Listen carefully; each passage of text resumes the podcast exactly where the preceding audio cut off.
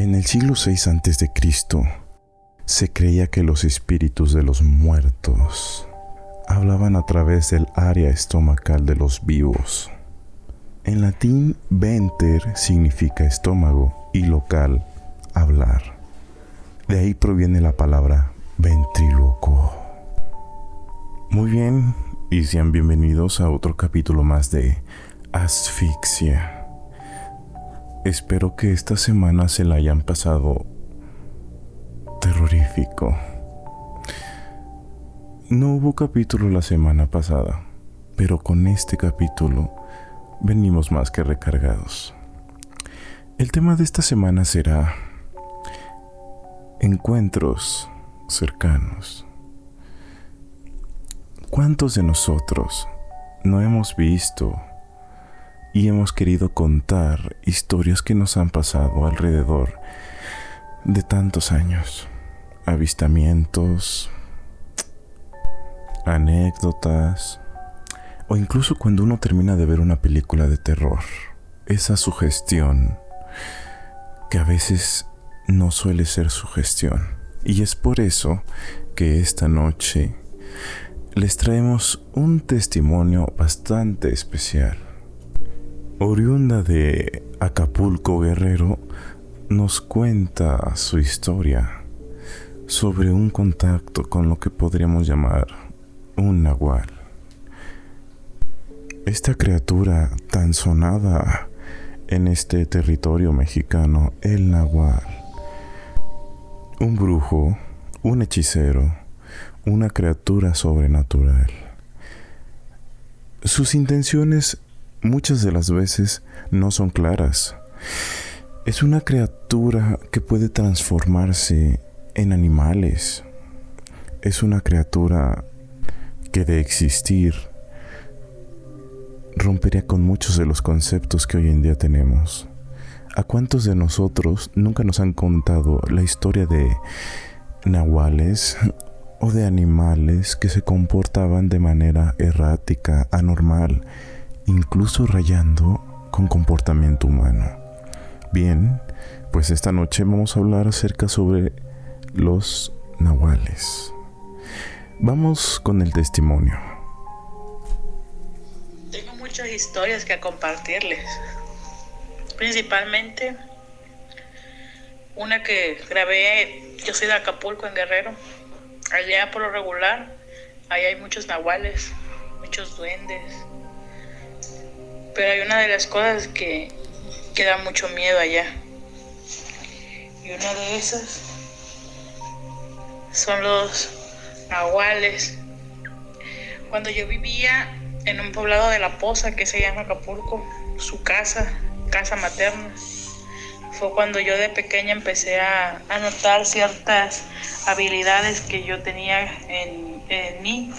Podía presenciar presencias, ver duendes, y yo poder preguntarles qué hacían ahí, cuál era su propósito, qué querían de, de nuestra casa, qué, hacían ahí.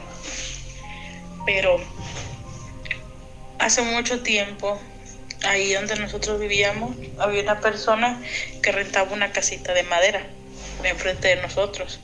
La dueña de esa casa era la mejor amiga de mi mamá. Así que como ella se tuvo que ir para Estados Unidos, esa casa se la dejó a cargo a mi mamá.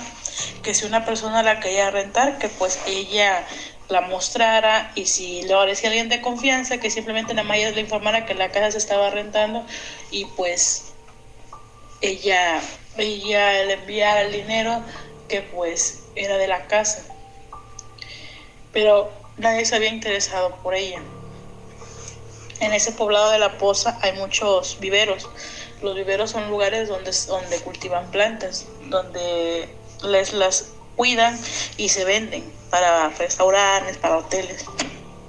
Y, cerca de nosotros hay una, una laguna, que es la laguna de Tres Palos.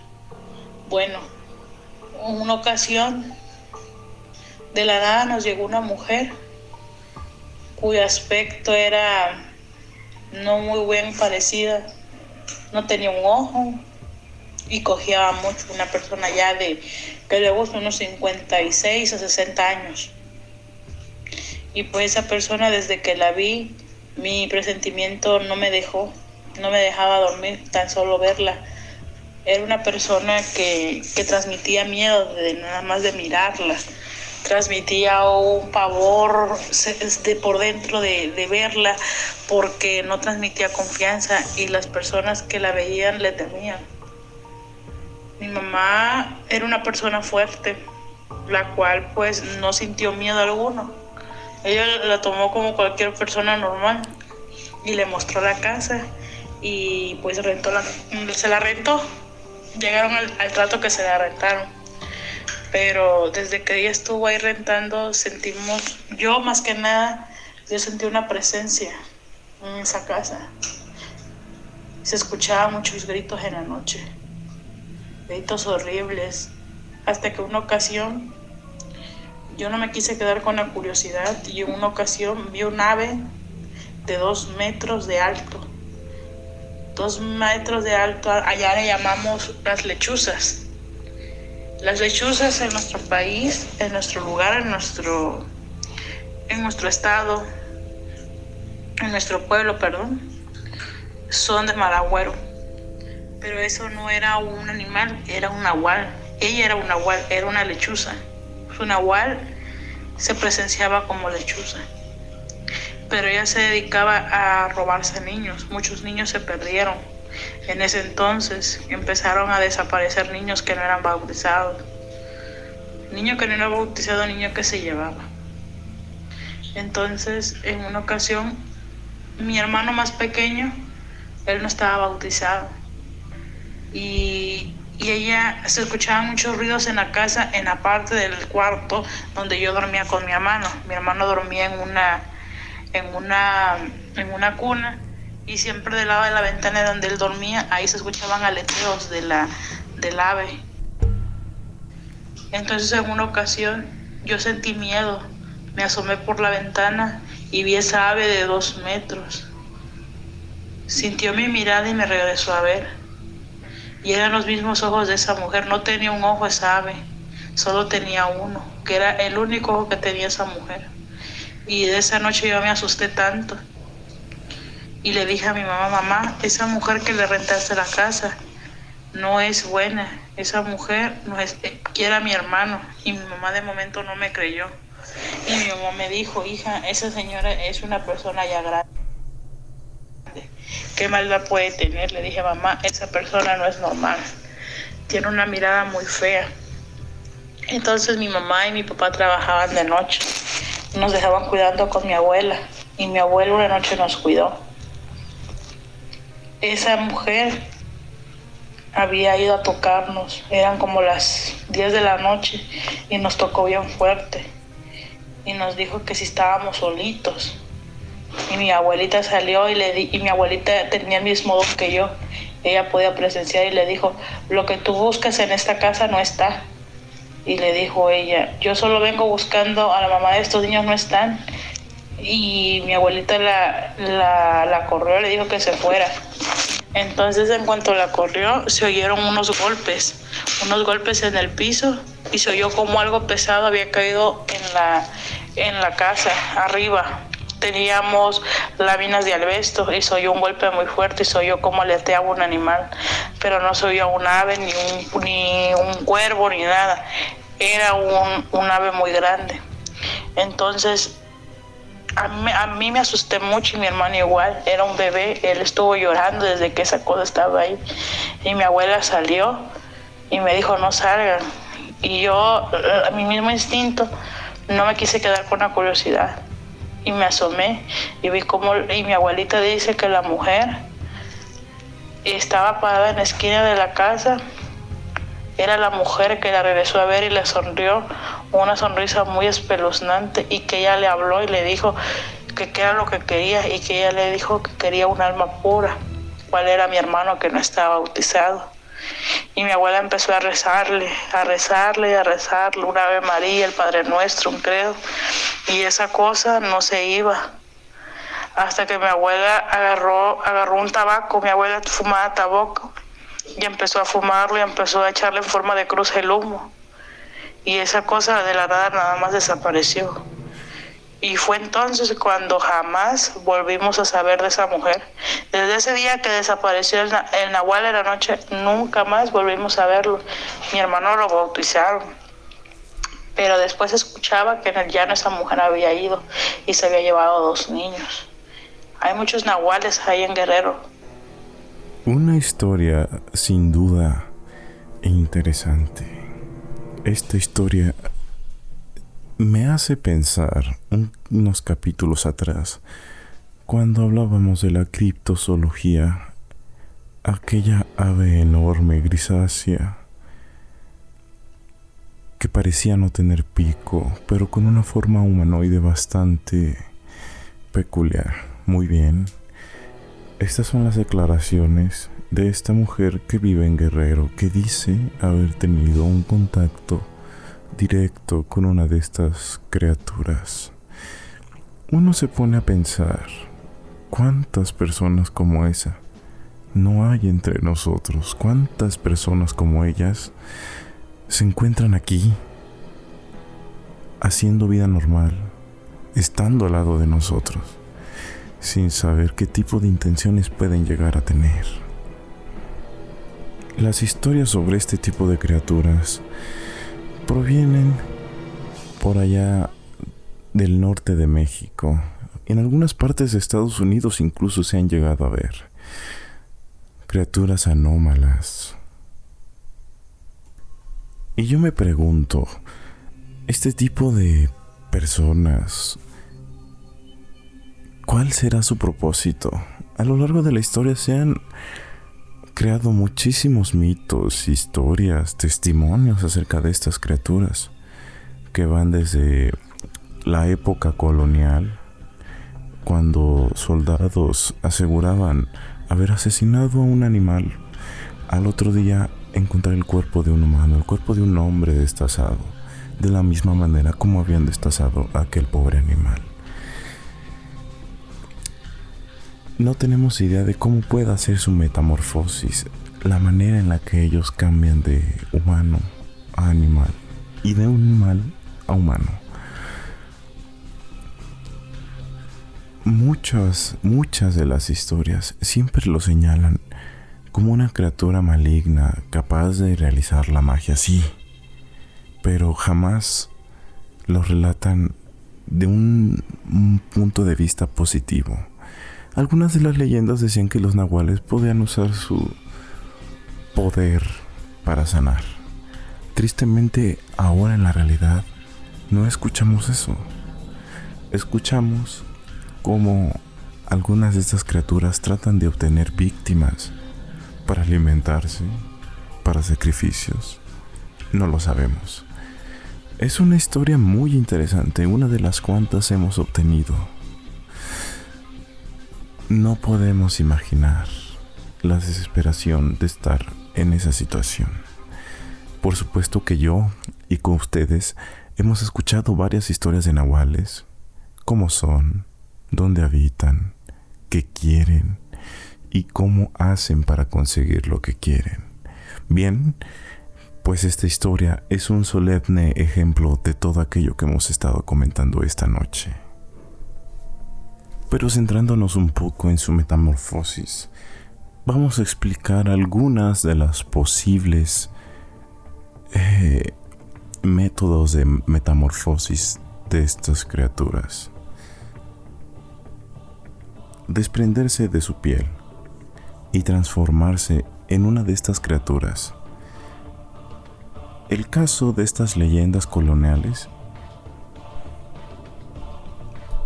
se fragmenta para desprenderse de su cuerpo, los ojos, las piernas, los brazos, incluso los intestinos.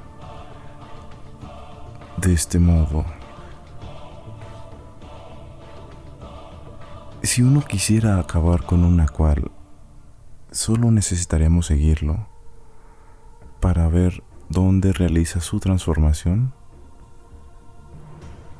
robar la parte del cuerpo donde se desprendió para de este modo ser imposible la forma de que regrese a su forma original y al amanecer podría fallecer. Otra versión dice que el cuerpo del brujo permanece en un lugar seguro mientras su alma baja en un animal. Y así muchas, muchas teorías. Algunas rayan en lo absurdo, algunas se puede permitir la duda, pero sin duda, sin duda, es un tema a analizar que podríamos estar hablando por mucho, mucho tiempo.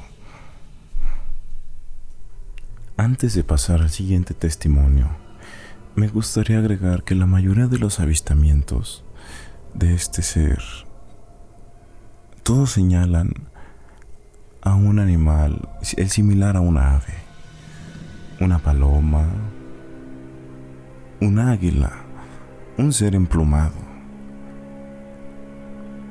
No sé si exista alguna afinidad por este animal, si se sientan más cómodos. La verdad no sabría decirlo y solo estaría divagando en ese tema, pero parece haber una asociación y que existe un factor común que podría ser transformarse en alguna especie de ave.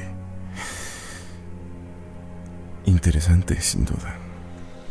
Muy bien, ahora, cambiando de tema, otra declaración de la misma persona, pero en este caso vamos a hablar acerca de una criatura que ya ha sido mencionada en programas anteriores. Nos referimos nada más y nada menos que a la Llorona, criatura muy famosa de México pero también se ha visto en otras partes del mundo.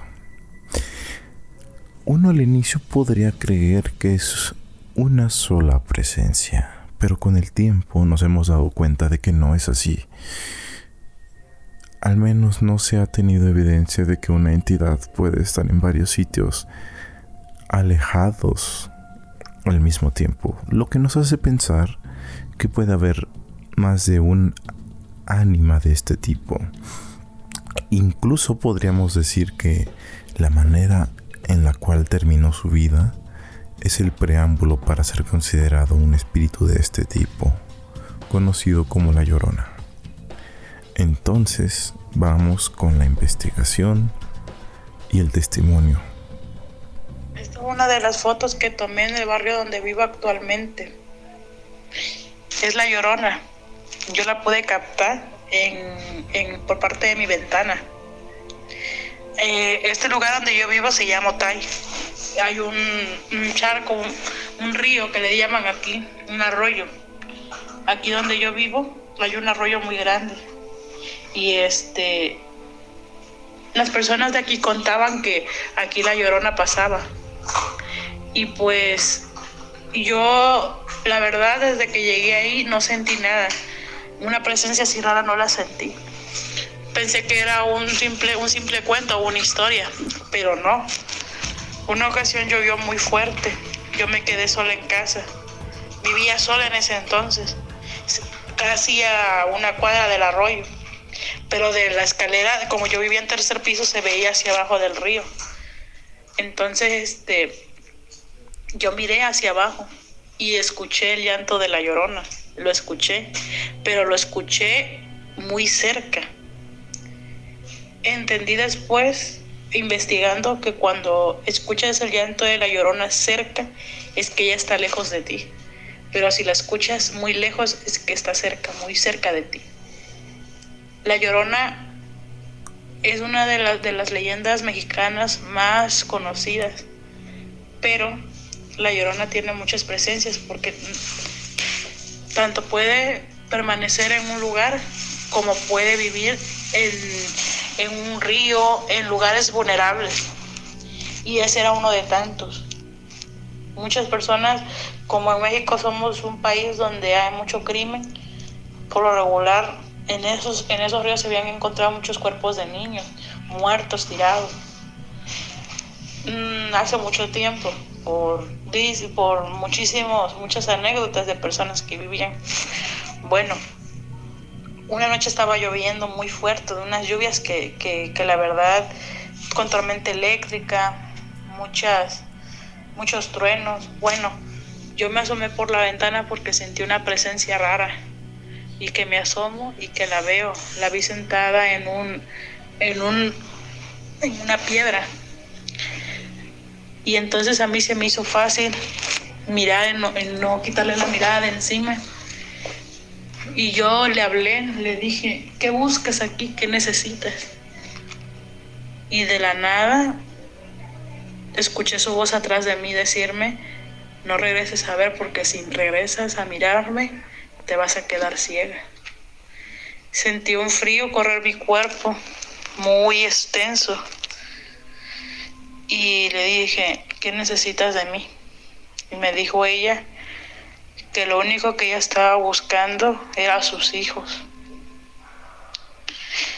Y le pregunté yo que, que si lo que ella buscaba estaba en mi casa.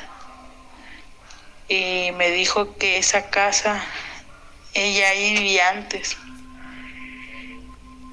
Y lo que me estaba dando a entender era que yo me tenía que ir de ahí. No le miré su rostro, pero a mi perro aullaba muy fuerte. Mi perro es muy bravo, pero en ese momento empezó a aullar, sintió miedo. Y yo lo único que le dije fue que lo que estaba, lo que ella estaba buscando en mi casa no estaba. Y ella me dijo, "Tienes que irte, porque aquí esta casa es mía, yo aquí vivo." Y anteriormente me habían comentado que la gente que, que se iba a vivir a esa casa se iba porque la asustaba. Y era porque ella no le gustaba que esa casa se habitara. Entonces yo empecé a rezar, Padres Nuestros, Padres Nuestros, y desapareció. Pero dos días después mi perro murió, de esa aparición mi perro murió por esa presencia. Y esa foto que te estoy mandando es una de tantas que yo le tomé en el barrio inmediatamente a los que te gusta a los dos días yo yo empecé a después que murió mi perro empecé a buscar dónde irme porque empecé a, a sentirla más seguido la sentía la miraba dentro de mi casa de mi de mi cuarto sentía que me tocaba. De hecho amanecía con moretones hasta que tuve tuve que, que ir a la iglesia y, y que me bendiciera el padre. Pero después que me salí de esa casa ya no volví a sentir nada nunca más. Y pues esa fue la única foto que pude tomar, espero te sirva mi historia. Bien, como pudieron escuchar una historia bastante interesante. Nos ha proporcionado una imagen, eh, tristemente por el formato de la presentación de este contenido no se nos es posible mostrar. Pero posiblemente para el canal de YouTube se lo mostremos. Si recordarán programas pasados, hablamos justamente de esta criatura e incluso mencionábamos exactamente lo que el testimonio afirma, que cuando le escuchas cerca es porque está lejos y cuando le escuchas lejos es porque está cerca. Es una historia muy extendida y más de uno la habrá escuchado, claro que sí. Me pongo a pensar y a veces digo, ¿Por qué le incomoda que estén en la casa? ¿Por qué les incomoda que habitemos un espacio que fue suyo? Sí, yo entiendo que fue suyo, pero tampoco puedo entender cómo es posible que no sepan o que no entiendan la situación. Es una de esas preguntas que tal vez nunca tenga respuesta. Una historia personal que ya comenté en asfixias anteriores pueden escucharlo. Trata sobre yo escuchando lo que considero fue la llorona en su momento. Una persona joven, despistada y despreocupada de la vida. Para que lo escuchen y no se lo pierdan, por supuesto. Últimamente hemos estado recibiendo muchos reportes también sobre un tema interesante que tal vez a más de uno le intrigue. Se trata sobre los animales, en específico sobre el mejor amigo del hombre, los perros. Nuestras mascotas, aquellos seres que queremos tanto y que estamos seguros de que nunca nos harían daño. Al contrario, que nos socorrerían en caso de necesitarlo. Bien, pues esta noche también vamos a tener ese tema. Mis colaboradores y yo hemos estado investigando un poco acerca de esto, tristemente no logramos obtener el testimonio, pero sí obtuvimos una declaración escrita. Así que vamos con el testimonio. Esta persona se dice trabajar en el hospital. No vamos a revelar nombres, pero siempre nos ha dicho que a determinadas horas de la mañana logra observar cómo un par de perros empiezan lo que ella llamó a murmurar, como si los perros hablaran, a espaldas de ella, de ella o de algo, pero como si lo quisieran ocultar. Ella mencionó que no estaba segura si de su mente le estaba jugando una broma sucia.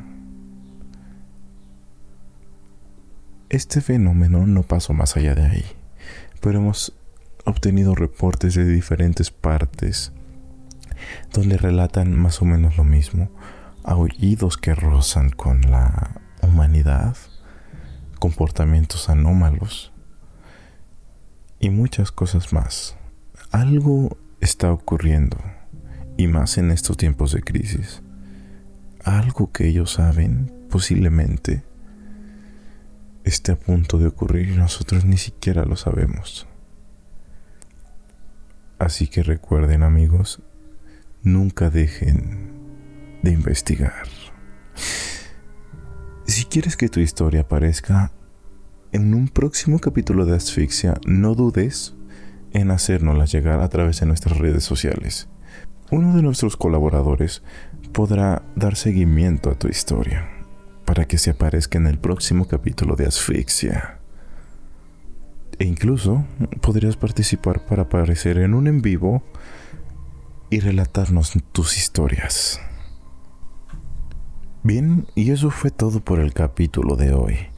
Para el próximo capítulo vamos a indagar más sobre este último tema y vamos a tener unas declaraciones inéditas como las que hemos estado escuchando alrededor de varios programas. Espérenlo porque se va a poner muy interesante. Yo me despido, pero no me despido sin antes decirles, desconfíen de todo, analicen todo y documenten. Yo me despido que tengan una excelente noche.